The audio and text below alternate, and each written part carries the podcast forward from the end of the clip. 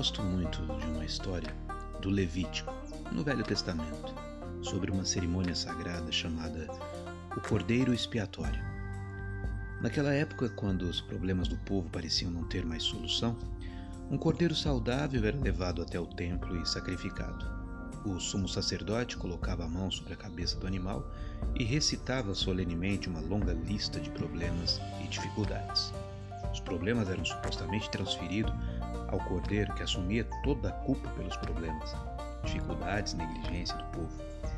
Isso acontecia há uns 4 mil anos, mas até hoje nós usamos algo muito parecido. Só que, em vez de cordeiro expiatório, bode expiatório. Acusar alguém ou alguma coisa pelos nossos problemas é quase tão antigo quanto a civilização. E ainda é uma prática bastante atual. Quando Adão comeu o fruto proibido, ele apontou logo para quem? Para Eva. A mulher que você colocou aqui comigo me fez fazer isso, ele disse. Há uma velha história do tempo que o imperador Frederico o Grande visitou a prisão de Potsdam. Ele falou com os prisioneiros e todos os homens afirmaram que eram inocentes, que eram vítimas do sistema. O imperador decidiu perguntar a cada um daqueles homens o que havia feito para estar reduzido àquela humilhante condição. O primeiro homem contou que fora condenado porque um juiz corrupto aceitara suborno de seus amigos e o condenara injustamente. O segundo prisioneiro disse que seus inimigos haviam subornado testemunhas que depuseram contra ele, e assim, apesar de ser inocente, fora condenado. O terceiro contou que tinha sido traído pelo seu melhor amigo, o qual, depois de preso condenado, livrou-se da prisão, até que um dos prisioneiros mudou de tom na resposta quando o imperador se aproximou. E o senhor, a quem culpa pela sua sentença? perguntou o governante.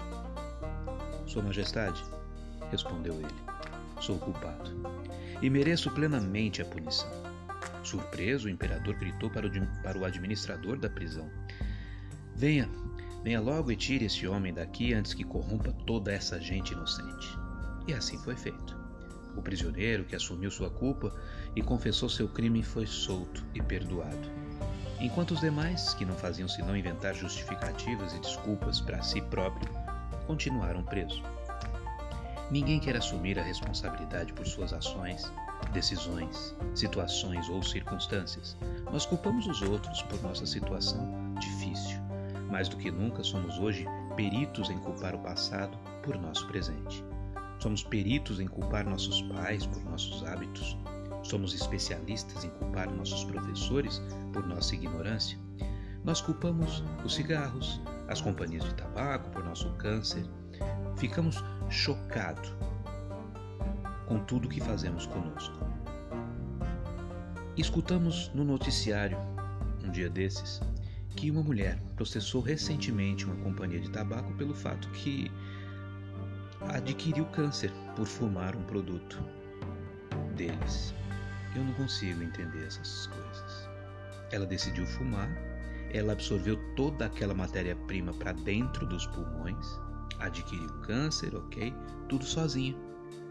Ela escolheu tragar cancerígenos. Ela mesma decidiu fazer isso. Nenhuma companhia veio à sua porta, amarrou, enfiou um cigarro em sua boca. Pessoas de todas as posições sociais e de todas as etnias caem sempre nessas armadilhas. Culpar o outro. Negros culpam brancos por seus problemas, da mesma maneira que brancos culpam negros. O pobre culpa o rico. Cidadãos culpam seus representantes pela corrupção da nação.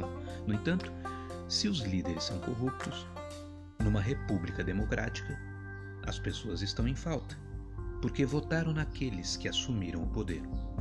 Cometemos algum erro e passamos o resto da vida cuidando apenas de nos justificar, quando a única atitude realmente proveitosa seria assumir que simplesmente, no momento de desespero, fizemos o que preferíamos hoje não ter feito. Ou culpamos alguém que raramente tem algo a ver com o nosso erro, ou culpamos as circunstâncias quando o mais simples seria assumir: bem, eu mereço. Nós não podemos mudar o passado, mas podemos determinar a qualidade de nosso futuro. Assuma plena responsabilidade pelo passado, presente e futuro. Simplesmente, Nival Santos.